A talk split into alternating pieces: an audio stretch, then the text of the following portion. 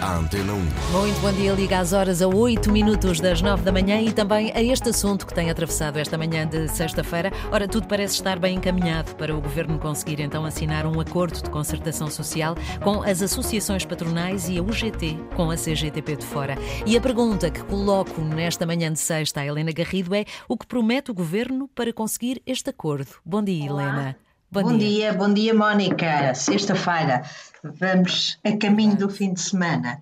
Um, o que é que promete o governo? Promete algumas coisas que ainda não percebemos na sua totalidade. Mas, como a Mónica dizia, ontem à noite assistimos a declarações que indicam uh, que vai uma elevada probabilidade, nunca devemos ser tão certos, é uma elevada probabilidade de que haja um acordo de concertação social depois de vários anos em que o, o governo do PS desvalorizou a concertação social e, e privilegiou os acordos dentro do Parlamento com os partidos que uh, suportavam o governo socialista.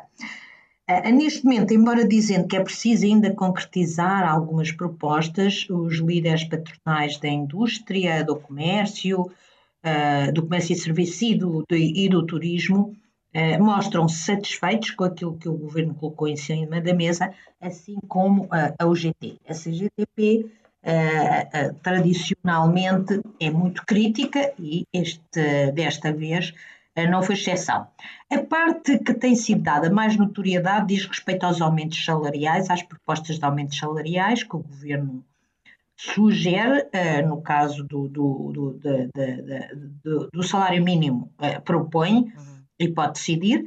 No caso do salário mínimo, há uma proposta de um aumento de 705 para 760 euros em 2023, o que corresponde a uma subida de 7,8%, que uh, coincidência ou não, talvez não, corresponde exatamente à, à previsão que, à projeção, melhor dizendo, que o Banco de Portugal faz uh, para a taxa de inflação de este ano. Ou seja, uh, em princípio corrigiam, corrigiam o poder de compra, embora podemos, se formos ao detalhe, como as pessoas que ganham menos gastam mais dinheiro em alimentação, a alimentação uh, está com subidas muito superiores à taxa média de inflação.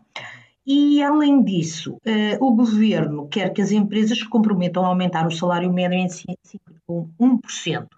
Uh, Repare-se que isto é uma proposta que tem como foco o salário médio, até o salário médio nacional, uhum. o que significa que as empresas Uh, podem não aumentar, aliás, são livres, porque o governo não, não aumenta salários por decreto, como, o, como a CGTP uh, alertou, uh, não aumenta os salários por decreto, mas isto é um salário médio. E depois há orientações para aumentos salariais ou indicações até 2026.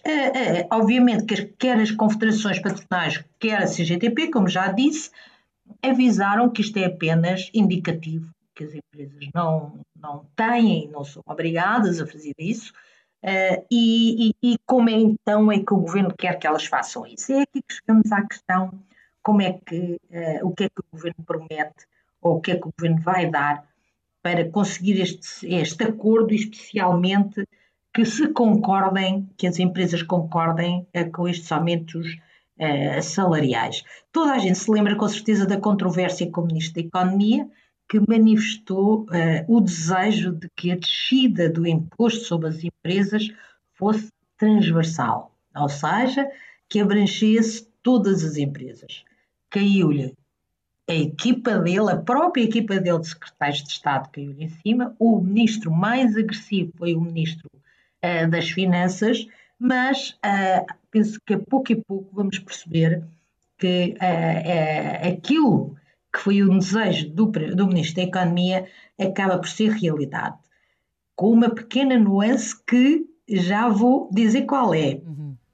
A pouco e pouco nós vamos percebendo que vai ser difícil encontrar uma empresa que uh, a pagar o mesmo IRC que pagava em 2022. Uh, eh, porque o governo, para vai criar um conjunto de, de condições para uma delas, a mais famosa, é a condição de reduzir o IRC caso as empresas aumentem os salários no montante para o ano, no montante médio de 5,1%, havendo um conjunto de outras condições, como a capitalização, o emprego jovem, o investimento, projetos de investigação e desenvolvimento, só para citar alguns. O que significa que, com certeza, as, as empresas cumprirão pelo menos uma dessas condições, podendo beneficiar da descida de IRC. Uhum. Tudo indica, a Mónica, que tal subida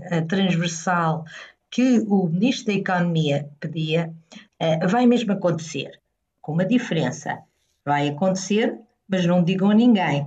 É uh, a política, Mónica, uhum. é seletivo e transversal a expressão que o governo uh, promete. E aqui vamos nós para o fim de semana e para a semana teremos Notícias. o novo Orçamento de Estado. Com certeza, é o Orçamento de Estado que vai ser discutido então mais logo na antena aberta. Uh, Helena Garrido, muito obrigada. Bom dia e até Obrigada. para outra semana, para a semana de estará Pedro Sousa Carvalho. Exatamente. Um bom fim de semana e uma boa semana. Antena 1.